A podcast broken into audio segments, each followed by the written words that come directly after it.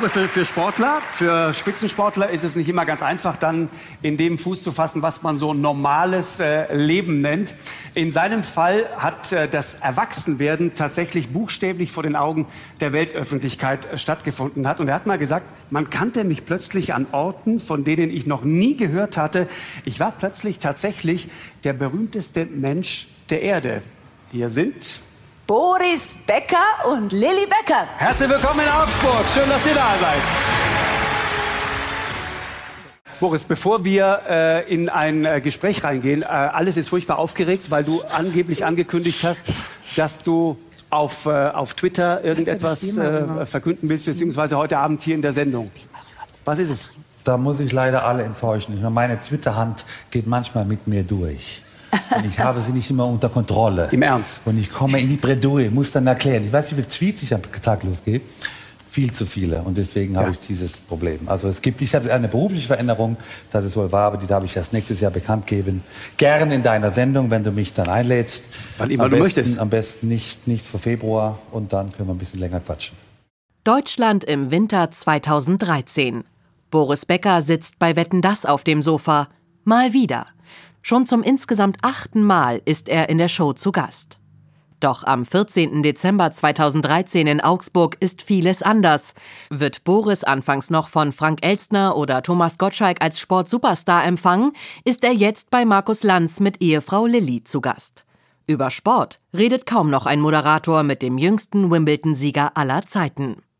Boris ist zu diesem Zeitpunkt nur noch für Klamauk, peinliche Auftritte und seltsame Frisuren zuständig. Return, Matchball und Topspin scheinen bei ihm aus einer anderen Welt, Galaxien entfernt.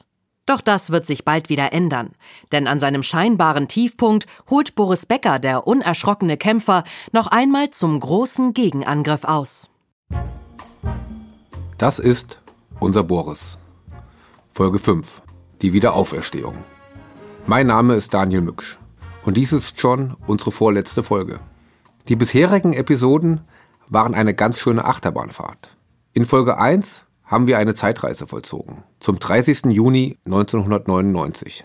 Dem Tag, an dem Boris seine aktive Karriere beendet hat und in der Besenkammer wieder aufgewacht ist. Folge 2 hat uns gezeigt, wie Boris vom beschaulichen Leim aus die Tenniswelt erobert hat und wie sein Trainer und Entdecker Günter Bosch dabei einen neuen Typ Tennisprofi mit ihm kreiert hat. Wie ganz Deutschland, lange Zeit die ganze Welt Boris Becker zu Füßen gelegen hat. Das ist das Thema der dritten Folge. Wie aus dem Sportler die Ikone Boris Becker geworden ist. Folge 4 dokumentiert, wie die lebende Sportlegende Boris Becker als Geschäftsmann auf fast jeder Ebene scheitert und sein eigenes Denkmal nicht nur beschädigt, sondern ruiniert. Und welche entscheidende Rolle bei dieser Selbstdemontage eine sagenumwogene Finca auf Mallorca spielt. Viva la Pleite! Und heute, wie anfangs bereits gehört, starten wir also auf dem Wetten das Sofa. Der damals bereits schwer in der Kritik stehende Moderator Markus Lanz hat sich Boris und Frau Lilly bis zum letzten Drittel der Sendung in Augsburg aufgehoben. Gemeinsam mit Co-Moderatorin Michelle Hunziger führt er das Ehepaar Becker auf das Sofa. Dort kommt Lanz sofort zur Sache und will wissen, was Boris denn jetzt verkünden will. Boris hatte via Twitter in den Tagen vor der Sendung nämlich von großen Veränderungen gesprochen, die er in der Samstagabendshow preisgeben wolle. Deutschland ist sich sicher, es kann sich nur um eine erneute Schwangerschaft seiner Frau Lilly handeln. An eine äußerst positive Nachricht, die auch noch mit seiner großen Liebe dem Tennis zusammenhängen könnte, denkt niemand. Wie gesagt, Galaxien entfernt. Und das aus gutem Grund. Selbst für den Boulevard erprobten Bäcker ist der Herbst-Winter 2013 keine gewöhnliche Zeit. Mit Bildern, die man in Deutschland nicht vergessen wird. Seine neueste Biografie Das Leben ist kein Spiel ist gerade erschienen.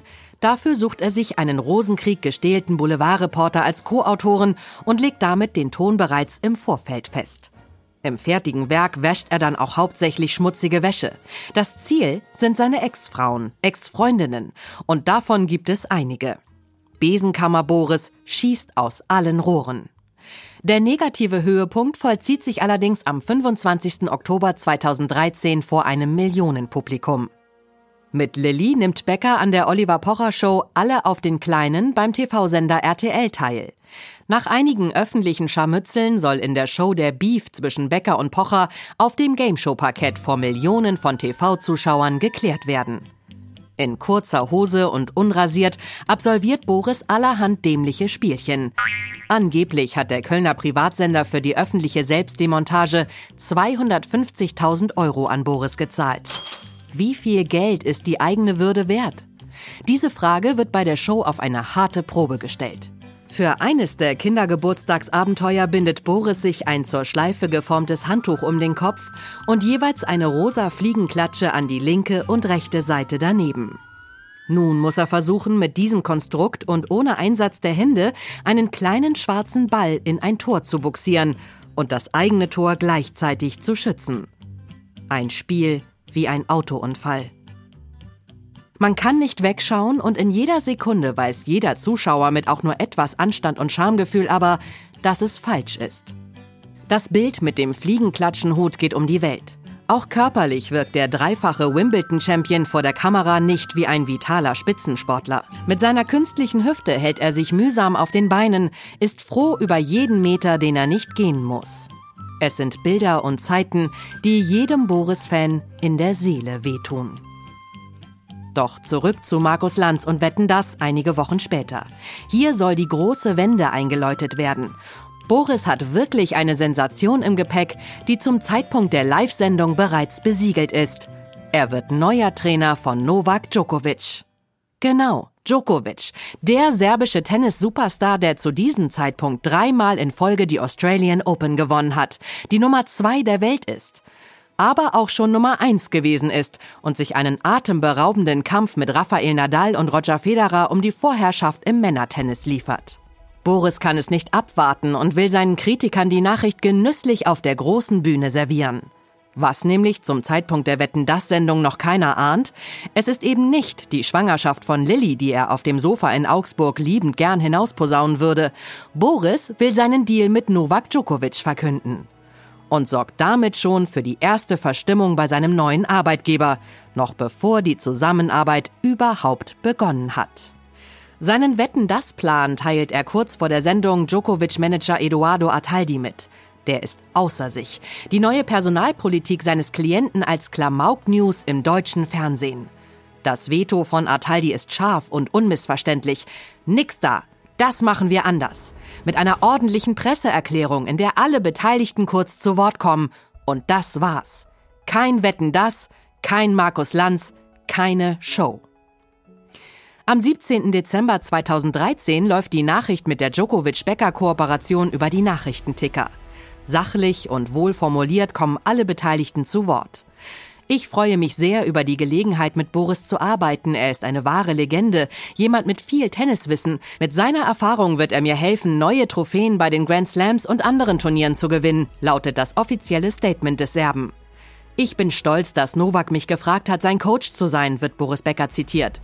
Ich werde mein Bestes geben, damit er seine Ziele erreicht.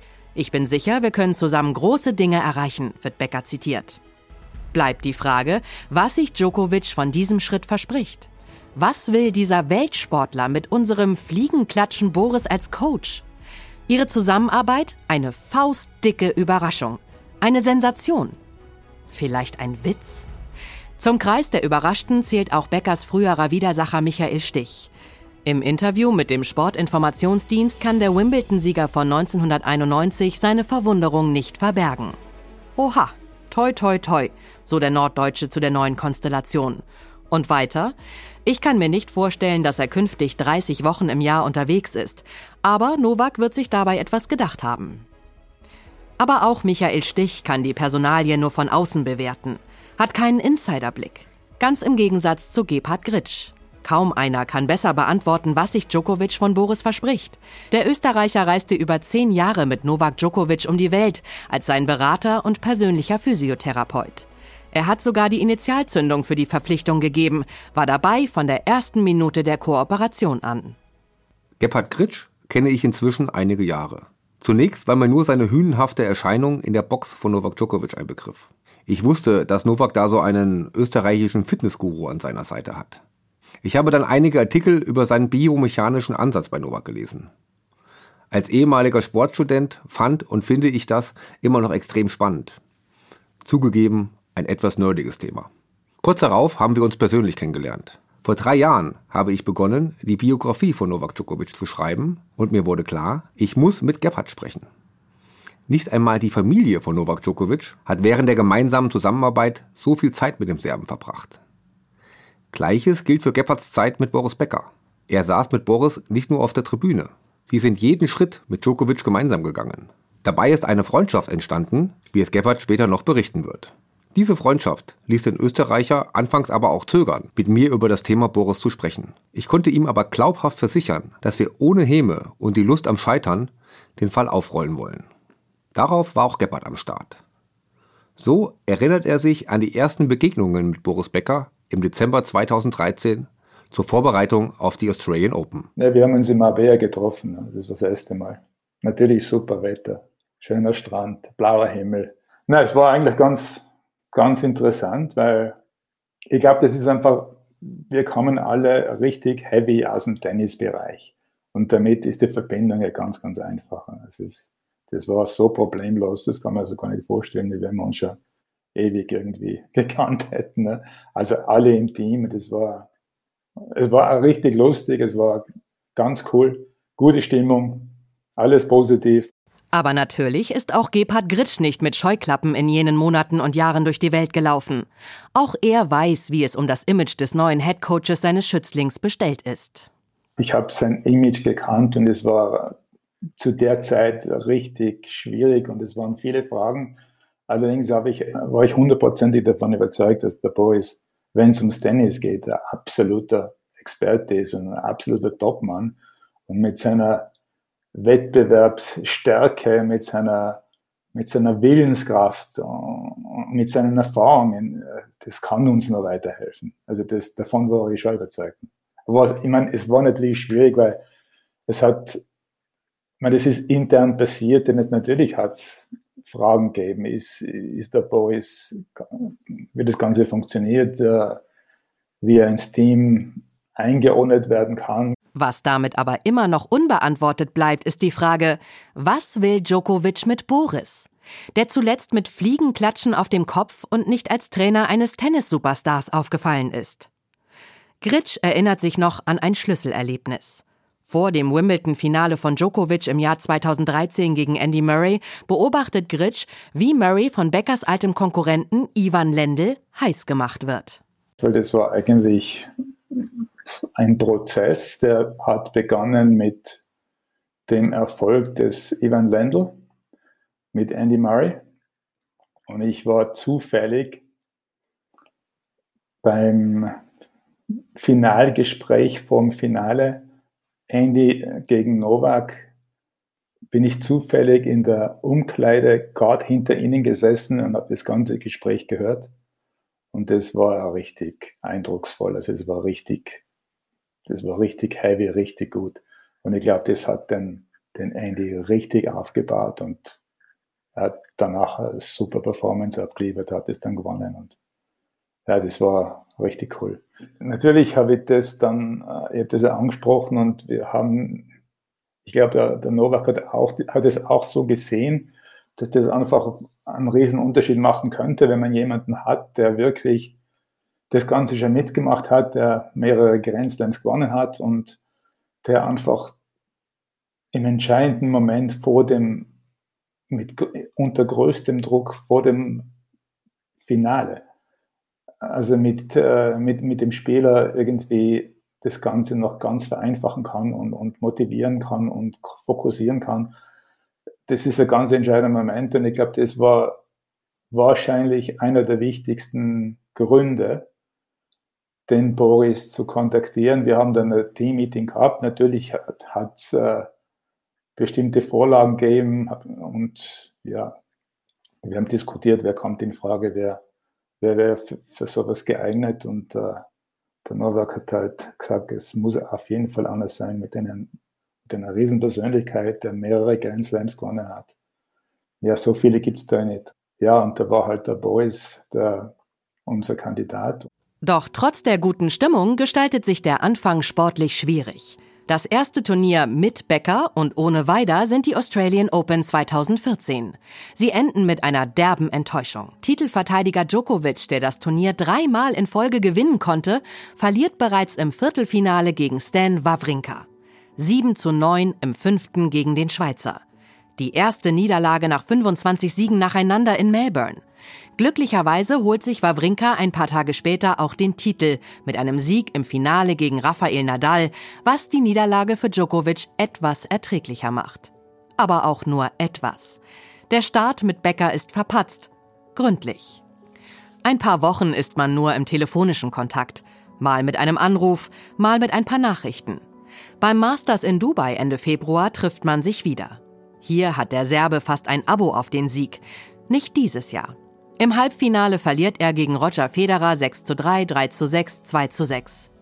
Im Wüstenstart erfährt Djokovic, dass seine Verlobte Jelena Ristic schwanger ist. Er konnte sich nicht mehr wirklich auf das Training oder die Matches fokussieren. Er hat nur noch den Fakt gefeiert, dass er bald Vater werden würde, erinnert sich Becker an das zweite Turnier mit seinem Schützling, der auch gleichzeitig sein Boss ist. Kurz darauf meldet sich die Hüfte Beckers mal wieder. Er muss in der Schweiz operiert werden. Für die Turniere in Miami und Indian Wells sagt Boris ab. Hier sollte er eigentlich zum ersten Mal gemeinsam mit Marjan Weider Djokovic betreuen. Weider reist alleine mit Djokovic zu den Masters und dieser gewinnt beide. Becker hält vom Krankenbett aus Kontakt zu Weider und Djokovic, doch die Geschichte für die Öffentlichkeit liegt auf der Hand. Mit Becker kein Erfolg, ohne Becker, dafür mit Weider zwei Turniersiege. Head Coach Boris muss sich auch erst auf die Arbeitsweise der aktuellen Tennisgeneration einstellen. Zu seiner Zeit hat er viel aus dem Bauch heraus gemacht und entschieden. Das funktioniert heute nicht mehr. Durch Berater wie einen Gebhard Gritsch steigen Champions wie Roger Federer, Rafael Nadal oder eben ein Novak Djokovic unglaublich tief in jedes Detail ein. Sie überlassen nichts mehr dem Zufall. Das glaube ich schon, dass er überrascht war. Und äh, war sicher auch, auch, überrascht, mit dem Approach so in die, in die Details zu gehen, in, also in jeden einzelnen Bereich wirklich auszureizen. Ob das ist Ernährung, Psychologie, wie gesagt, Biomechanik, alle möglichen Schichten, Physiotherapie, äh, Erholung und so weiter. Natürlich ist das wichtig und äh, Spitzensport heutzutage ist ganz was anderes als Spitzensport vor 20 oder 10 Jahren. Das, das entwickelt sich unglaublich geht immer mehr in die Details. Immer mehr Spezialisten sind dabei. Auch körperlich muss sich Boris erst wieder an die Arbeit auf dem Platz gewöhnen, was ihm sehr schwer fällt. Das ist auch Gebhard Gritsch nicht entgangen. Doch Boris berappelt sich. Das war sicher. War zu der Zeit, glaube ich, ich meine, natürlich, sein Körper war richtig belastet vom Tennis und vom Spitzensport und ja, er hat natürlich mit den Gelenken Probleme gehabt. Und ich glaube auch, dass er die Zeit vorher nicht wirklich viel Sport gemacht hat und auch nicht sehr gesund gelebt hat, sagen wir mal so. Und das haben wir natürlich gesehen und haben das gewusst, aber ich weiß natürlich auch, dass der, dass der Boris extrem competitive ist und es hat nicht lange gedauert und der Boris, wir haben ja alle dann auch im als Team auch immer wieder im Fitnesscenter selber auch trainiert und, und das hat nicht lange gedauert, dann hat er auch mitgemacht und dann ist das Ganze eigentlich in eine richtig gute Richtung gegangen und ja, wir haben, wir sind so zusammengeschweißt und alle haben an und für sich, für sich selber gearbeitet und fürs Team, was an und für sich extrem wichtig ist, weil in dem, in, in dem Umfeld vergisst man oft selber die eigene Person und ich glaube, das ist sehr wichtig. Wenn Gritsch, der in seiner Jugend selbst ein großes Talent ist und nur von einer Knieverletzung ausgebremst wird, mit Boris ein paar Bälle schlägt, ist er begeistert, was Boris trotz seines streikenden Körpers noch drauf hat. Wenn sich der Schlagrhythmus ändert, der Ball schneller, höher, flach, mit Spin und so weiter, das hat er sofort gesehen und hat immer so einen sauberen Treffpunkt gehabt. Das ist unglaublich. Also das ist unglaubliche Qualität. Und ich glaube, das macht wirklich Spitzensportler aus dass die frühzeitig das Ganze so antizipieren, dass die Positionierung so perfekt ist, damit treffen sie den Ball in der Mitte des Schlägers genauso, wie sie wollen. Und das ist eine unheimliche Qualität. Schnell zeigt sich, dass Boris für die Arbeit mit Djokovic etwas macht, was er in seinem Leben nicht oft macht. Er ist bereit, in die zweite Reihe zu treten, sich selbst zurückzunehmen. Er sammelt die Bälle auf dem Trainingsplatz ein, trägt die Tasche des Serben, bringt die Schläger zum Bespannen und holt sie ab. Alltag für einen Tennistrainer, aber man konnte nicht davon ausgehen, dass es auch Alltag für den Trainer Boris Becker wird. Doch das wird es. Und Boris hat keine Probleme damit. Letztendlich ist er ja als, als Sportler unantastbar. Was er erreicht hat, den Mythos, den er kreiert hat, das ist unantastbar. Und ich meine, das weiß er und das hat von uns ja jeder gewusst. Und wenn er da einen Ball aufklappt, das nimmt ihm ja nichts weg. Also das, das war nicht so, ich glaube, das war früher mehr der Fall als heutzutage. Ich meine, jeder ist dort, um, um dem Spieler zu helfen, um da, da, kann man das eigene Ego nicht in den Vordergrund stellen. Und das hat er, hat er gewusst. Und dazu ist noch gekommen, dass der Boris ja relativ viele Jahre nicht im Spitzensport war.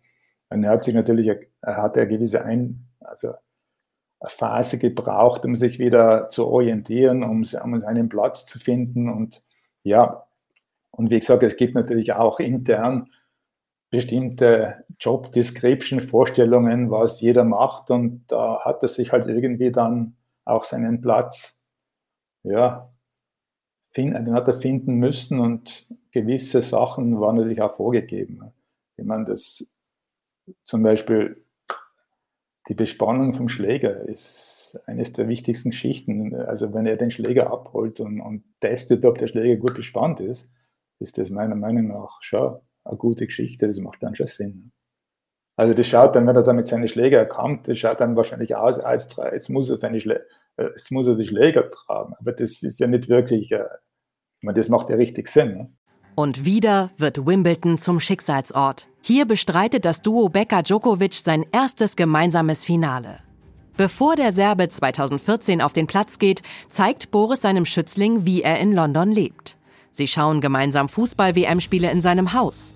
Auch Tennislegende John McEnroe ist zu Gast. Boris öffnet sein Innerstes für Djokovic. Sie rücken näher zusammen. Mit dem ersten gemeinsamen Grand Slam-Erfolg als Ergebnis. Gerade in dem Bereich wollte er den Boris, weil wo es richtig ums Eingemachte geht, den absoluten Stress und Millionen von Leuten zuschauen, es ist ein Finale und, und da ist, da ist der, der Spieler auf sich allein gestellt mit extremem Stress, extremen Bedingungen. Und natürlich hat der Boris da unheimlich, äh, unheimliche Erfahrungen gemacht. Und das weiterzugeben, das kann eben kein Psychologe, das kann eben nur jemand, der dort war. Und das ist genau das, was, was auch der Ivan Lendl gemacht hat. Und das ist genau das, was den großen Unterschied macht. So ein kurzes Gespräch mit klaren Anweisungen und die emotionale die emotionale Balance zu finden vor dem Match, das ist extrem schwer. Und da war der Boris Weltmeister. Motivieren ist nicht alles. Du musst dem, also einfach dem Spieler die Sicherheit zu geben, dass er das Match gewinnen wird, dass er, dass er sozusagen bereit dafür ist, dass alles perfekt organisiert, trainiert. Ja, und vorbereitet ist. Das ist aber die Sicherheit, also dass, dass das Sicherheit die Spieler hat, jetzt gehe ich raus und ich weiß, ich werde dieses Match gewinnen. Ich habe alles, ich habe alles da, was ich brauche. Ich muss jetzt nur rausgehen und mich fokussieren und versuchen, das Beste zu spielen. Aber wenn ich weiß, dass ich das Match wahrscheinlich nicht gewinnen werde, dann ist es ganz was anderes. Also das, und die Linie ist oft einmal ganz eng, weil man wacht auf, es gibt Tage, da ist man im Kopf unheimlich stark, es gibt Tage, da ist man gestresst und es gibt Tage, da hat man Probleme mit wem auch immer. Und dann da den, den richtigen Fokus zu finden, die richtige mentale Einstellung zu finden, da ist natürlich, das ist ein Riesenvorteil, wenn da jemand da ist, der ihm da richtig beistehen kann und helfen kann. Und das hat der Boris richtig gut gekannt. Für diese ganz speziellen Momente wie ein Wimbledon-Finale oder die Duelle gegen die großen Rivalen Federer und Nadal wird Boris für Djokovic zu einer großen Stütze. Aber es geht wirklich, und da geht es wirklich um das Vertrauen in sich selbst in den wichtigsten Momenten in der Karriere. Und da, und das unter extremsten mentalen Druck. Und das ist genau das, wo der Ivan Lendl das Tennis, die Performance im Tennis noch einen Level nach oben geschraubt hat. Und wir haben das natürlich auch mitgekriegt. Und da, deshalb ist der Boris, war der Boris für uns so wichtig, weil er derjenige war, der den Level gebridged hat. Mit ihm sind wir auf denselben Level wieder gekommen. Das heißt, die Voraussetzungen waren dann wieder so wie vorher. Also man merkt, solche Sachen machen extrem viel aus und natürlich auch im Match. Wenn ich da jemanden sitzen habe und weiß, der hat jetzt schon, sie was, der hat jetzt, also sie, wie viel Grand Slam gewonnen, war in derselben Situation und der sagt irgendwas zu mir, um mich wieder in die, in die Balance zu bringen, in den richtigen Fokus zu bringen, dann hilft er sie unheimlich. Das, das weiß ja keiner, der das nicht selber irgendwann erlebt hat. Es funktioniert.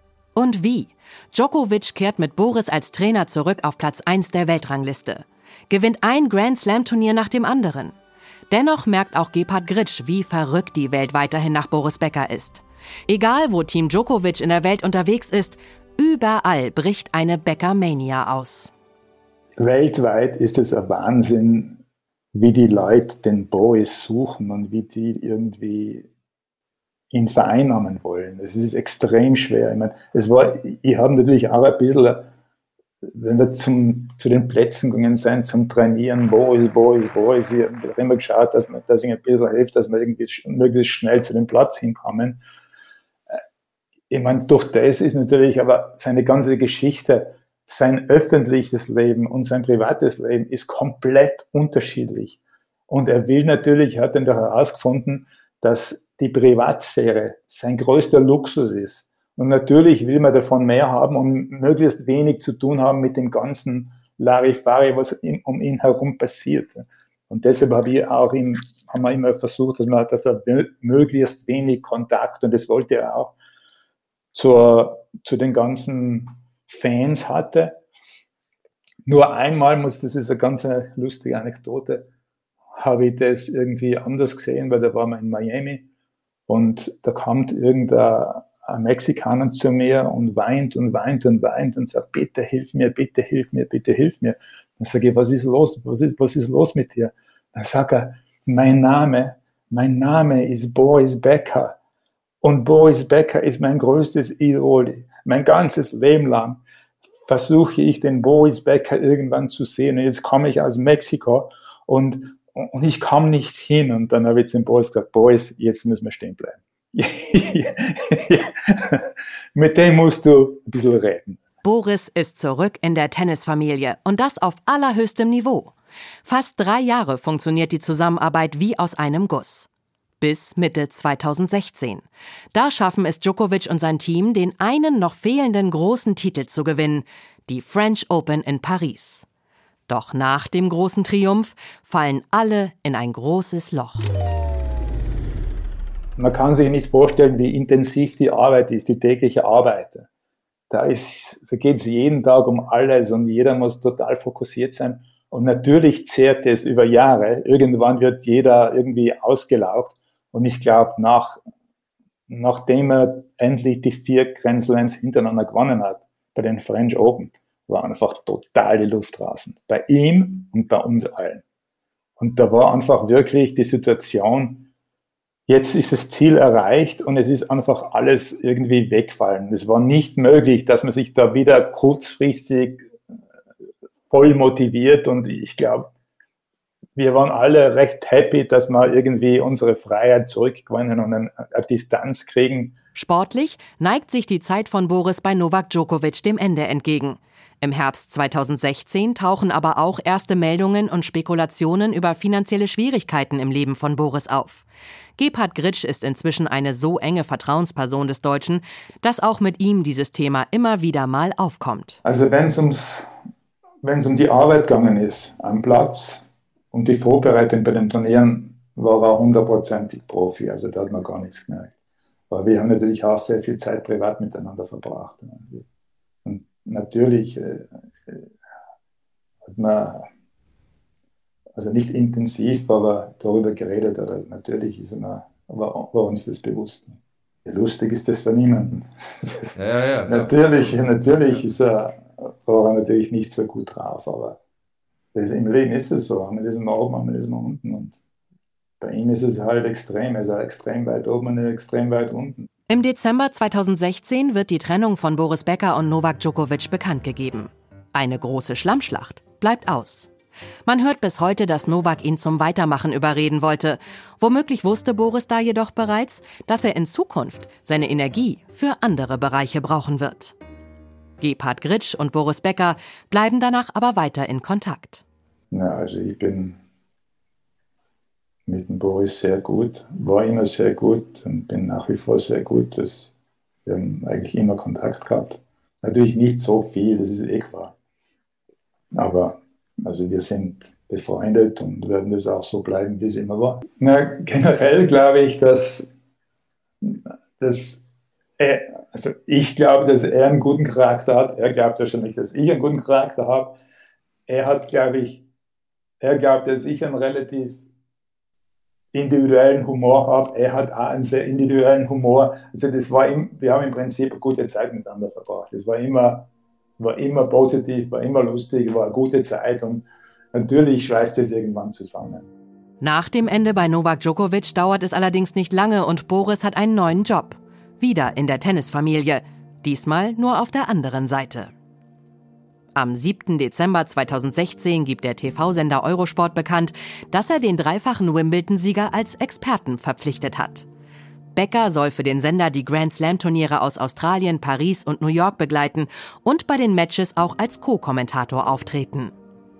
Anders als bei der Nachricht zu seinem Trainerengagement bei Djokovic ist man nun sicher, das kann der Boris. Schließlich hat er sich in den letzten Jahren als Coach eindrucksvoll im Tennis zurückgemeldet. Aber Becker muss seine Rolle wieder neu finden. Mal wieder. In der BBC kommentiert er zwar seit Jahren das Wimbledon-Turnier, ist aber nicht Teil der redaktionellen Berichterstattung. Bei Eurosport nun aber schon. Wie ist es, plötzlich Boris als Kollegen zu haben?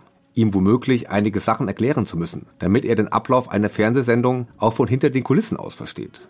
Für Antworten auf diese Frage treffe ich mich mit Markus Teil. Er ist Tenniskommentator bei Eurosport und arbeitet bei den Grand Slams eng mit Boris zusammen. Ähnlich wie Gebhard Kritsch hat Markus Teil die erste Begegnung mit Boris positiv in Erinnerung, war aber auch überrascht, was für ein Kollege plötzlich mit ihm vor dem Mikro saß. Überrascht war ich schon, weil Boris Becker ja doch bei allem Respekt für alle anderen in Deutschland der größte Tennisname einfach immer noch ist. Und wenn dann so eine Persönlichkeit als Experte zu uns stößt, dann denkst du schon, wow, da greift zum einen Eurosport wahrscheinlich auch ganz schön äh, in die, tief in die Tasche, um sie so zu verpflichten und sie auch gegen andere Sender durchzusetzen. Und zum anderen habe ich mich sehr gefreut, da er ja bei der BBC schon immer als Experte fungiert hat und das sehr, sehr gut gemacht hat. Ich konnte das teilweise hören, auf Englisch, also nicht so easy.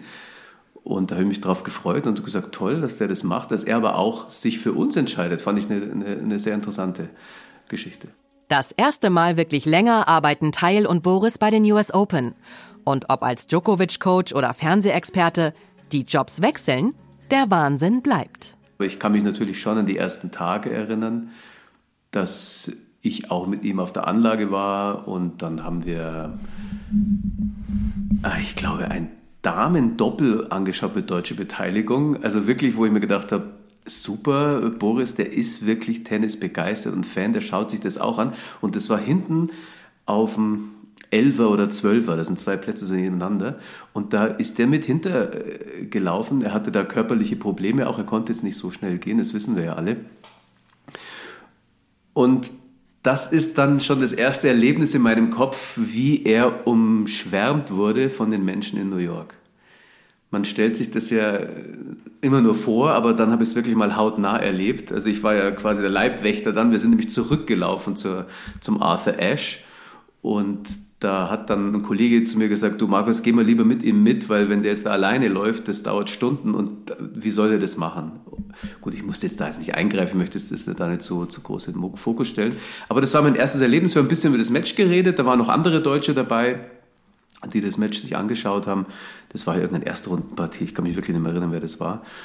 Und dann haben wir uns halt so ein bisschen unterhalten über das Turnier und ich habe gemerkt, dass er keine fünf Meter laufen konnte und es kamen internationale Fans und haben Autogramm gebeten, Foto gebeten von ihm.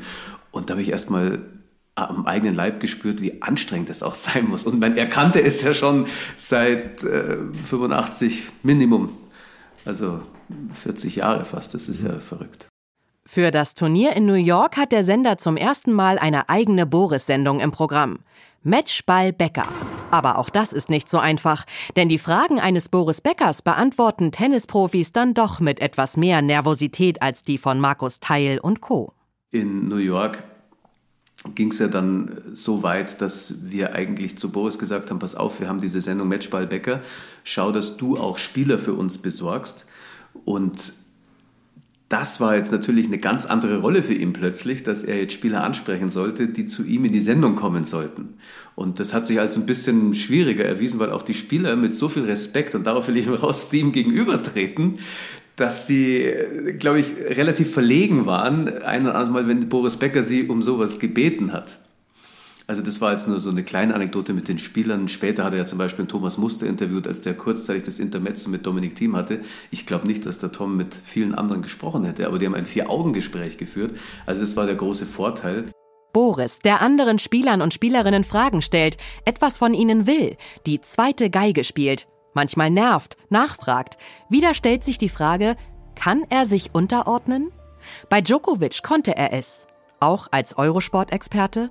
Also ich fand, finde, dass Boris das super gemacht hat, dass er mit der Zeit auch sehr schnell, also er hat sehr schnell verstanden, wie wir funktionieren bei Eurosport.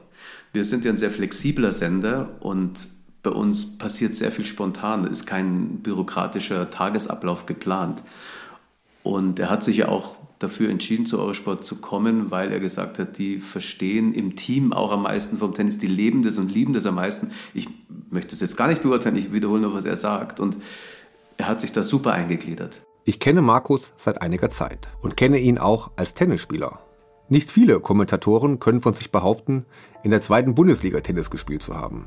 Das versucht Markus zwar stets zu relativieren und verweist darauf, dass er lediglich im Doppel damals aufgelaufen ist. Aber sei es drum. Auch bis dahin muss man erstmal kommen. Trotzdem ist auch der Tennis Insider und erfahrene Kommentator nervös, als plötzlich Boris Becker neben ihm auf dem Kommentatorenplatz sitzt. Der Tennis-TV-Experte Becker wird auch in Deutschland ein Erfolg. Viele, die seine Arbeit als Trainer von Djokovic nur am Rande verfolgt haben und ihn jetzt auf Eurosport sehen, sind froh, dass sie dort den alten Boris sehen. Den Boris, der sich mit Tennis beschäftigt, der den Zuschauern einen Blick auf den Sport gibt, den nur jemand hat, der ihn auf einem so unglaublich hohen Niveau ausgeübt hat. Doch neben den positiven beruflichen Schlagzeilen häufen sich auch die negativen Meldungen, die seine Finanzen betreffen. Im Sommer 2017 werden die Forderungen von 41,7 Millionen Franken seines ehemaligen Geschäftspartners Hans-Dieter Kleven öffentlich. Am 21. Juni 2017 erklärt eine Richterin am Londoner High Court Boris Becker für zahlungsunfähig. Wie sich die Schlinge um den Geschäftsmann Becker zuzieht, das könnt ihr in der dritten Folge nochmal im Detail nachhören. Und sein finanzieller Absturz wird auch Thema unserer letzten Folge sein, in der wir uns mit dem Prozess beschäftigen, an dessen Ende Boris letztlich ins Gefängnis gehen musste. Während seiner Zeit bei Eurosport kommen solche Themen nicht auf den Tisch. Also über sein Privatleben haben wir jetzt nie gesprochen im, im gesamten Team. Wir haben aber schon über Dinge gesprochen, die nichts mit Tennis zu tun hatten. Also das hat sich schon ergeben, wenn irgendwas passiert ist. Englischer Fußball, er ist ein Riesenfan von der Premier League. Die Ergebnisse, NBA-Ergebnisse haben wir diskutiert oder wurden diskutiert. Ich bin jetzt kein NBA-Fachmann, bin da eher im Fußball zu Hause. Wir haben aber auch über Entwicklungen der Politik gesprochen oder über die Einwanderungspolitik. Also Boris ist ein unheimlich äh, menschenfreundlicher äh, Charakter, der eben auch über die Einwanderungspolitik seine feste Meinung hat und den Brexit auch verurteilt hat damals in Großbritannien. Also über diese Themen haben wir schon gesprochen, ja. Mhm. Aber wir haben auch über Fischsemmeln gesprochen. Also das weiß ich auch noch, war einer der ersten Tage, als er da kommentiert hat und er hatte noch Pause, bis der Match anfing und er hat sich dann, dann Fischsemmeln mit Zwiebeln da oben mitgebracht in die Kabine und hat die gegessen und das hat so gestunken. da mussten wir mal sagen, Boris, bei allem Respekt, aber bitte keine Fischsemmeln mit Zwiebeln in der Kabine, wo wir noch Stunden weiterarbeiten müssen. Markus Theil bekommt an seinem Arbeitsplatz aber auch die Häme und den Spott mit, der sich über Bäcker in dieser Zeit ergießt. Ganz vorne dabei, mal wieder ein alter Bekannter. Was ich persönlich ähm, wirklich unmöglich fand, ganz schlechten Humor, war, als Oliver Pocher einen Comedian zu uns geschickt hat nach Unterföhring vors Studio und während der Übertragung mit gesammeltem Bargeld immer den hat rufen lassen, Boris, wir haben Geld für dich, bevor Boris nach London flog und da dann eine Anhörung hatte. Das fand ich sehr geschmacklos. Ich kenne Oliver Pocher nicht sehr gut persönlich. Wir haben uns einmal getroffen in den USA, weil er ein großer Tennisfan ist auch. Haben uns da mal kurz unterhalten. Aber ich habe jetzt keinerlei Kontaktdaten. Ich habe ihm das auf Instagram dann privat geschrieben. Gut, ob er das dann überhaupt gelesen hat, das bezweifle ich jetzt bei so vielen äh, Kontakten. Aber das haben wir, da haben wir natürlich schon gemerkt, da ist was los, wenn dann einer mit einer Kamera da vorne steht und dann versucht, einen Menschen so niederträchtig mit so wirklich schlechten Humor ähm, runterzumachen. Also das hat mich auch persönlich echt getroffen. Und das habe ich auch Boris erzählt. Äh, und er hat nur den Kopf geschüttelt, weil es hat ihn schon getroffen, denke ich. Aber da ist er echt auch ein, Spieler wie auf dem Court. Also da lässt er nicht so in sich reinblicken. Mein klar war er emotional auf dem Court, wissen wir alle. Aber was er ja wirklich gedacht hat, ob das jetzt gespielt ist oder nicht, Emotionen, weißt du ja auch nicht immer. Beim Tennis ist ja bei jedem so. Und das hat er eigentlich sehr souverän intern weggesteckt. Aber es kam, also nur wenn der Hörer das nicht wusste, das ging ja so weit, dass unser Chef des deutschen, von Deutschland Eurosport dann das Fenster öffnen musste und den, den gesagt hat, könnt ihr mal bitte weggehen, das stört wirklich die Sendung. Und also ich meine, da hört es dann auch irgendwann mal auf, finde ich. Zum Abschluss fällt auch Markus noch eine Anekdote ein, die er ganz am Anfang mit Boris bei den US Open in New York erlebt hat. Wir haben natürlich auch den Prozess verfolgt und dann war klar, dass er nicht mehr rauskommt. Ich glaube, das war erstmal das Thema. Muss er sofort wirklich dort in England bleiben oder nicht? Und äh, ja, als das nicht mehr der Fall war, dann hat Eurosport Discovery überlegt, wie kann man überhaupt jemanden anders da auf diese Stelle setzen. Das ist ja auch nicht leicht, denn er hat das wirklich großartig gemacht. Also auch heute, ich werde immer noch angesprochen, Mensch, hoffentlich kommt er wieder zurück. Er hat diese Rolle als Experte super gemacht und auch als Kommentator. Und er hat, ja, also er hat auch zum Beispiel, meine Mutter wurde 80, muss ich jetzt auch noch sagen, das hat mich so berührt, das war in dem ersten Jahr. Und der ist mit mir dann, nachdem ich ihn gebeten habe, aufs Dach von, von Arthur Ashe raufgegangen, mit Matthias Stach zusammen. Und dann haben die beiden eine Aufnahme gemacht für meine Mutter. Ich meine, jeder, der hier eine Mutter hat, die, die er liebt, und das sind die meisten, wissen, was das heißt, wenn man der Mama zum runden Geburtstagssohn ein Video schicken kann. Und dann hat er da also wirklich vom Herzen gratuliert, obwohl er mich kaum kannte. Das fand ich also auch super von ihm. Und der hat eben auch diese Seite und die haben die Deutschen dann sehr schnell vergessen, muss man leider sagen. Für die letzte Folge von Unser Boris verlassen wir die zwischenzeitlich hell erleuchtete Sonnenseite im Leben von Boris Becker wieder und steuern auf den dramatischen Höhepunkt zu, der gleichzeitig den Tiefpunkt in seinem Leben darstellt. Wie viel tiefer kann man fallen, als der Freiheit durch eigenes Verschulden beraubt zu werden? Wir versuchen zu klären, warum die ganze Welt so überrascht von dem Urteil und der damit verbundenen Strafe war und warum es nüchtern betrachtet eine fast schon logische Folge gewesen ist und was eine Abschiebung für sein Leben in Deutschland, England und den Rest der Welt bedeutet. Das ist unser Boris. Mein Name ist Daniel Mücksch und das letzte Ziel unserer gemeinsamen Reise mit Boris Becker ist der Southwark Crown Court in London. In Sichtweite der legendären Tower Bridge und keine 10 Meilen vom Center Court in Wimbledon entfernt.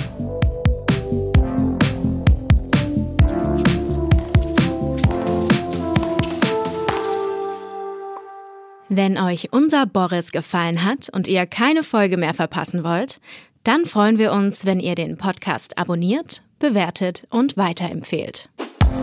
Unser Boris ist eine Produktion von Podstars bei OMR. Autor Daniel Mücksch. Redaktion Tim Sohr. Projektmanagement Julia Hüter. Content und Konzeptmanagement Feline Heck. Sprecherin Sarah Vogel. Postproduktion und Sounddesign Martin Juric und Pascal Zisch. Jingle-Komposition Florian Damm. Coverdesign Simon Barth. Videoproduktion Leopold Schäfer. Und Executive Producers Konstantin Buhr und Vincent Kittmann.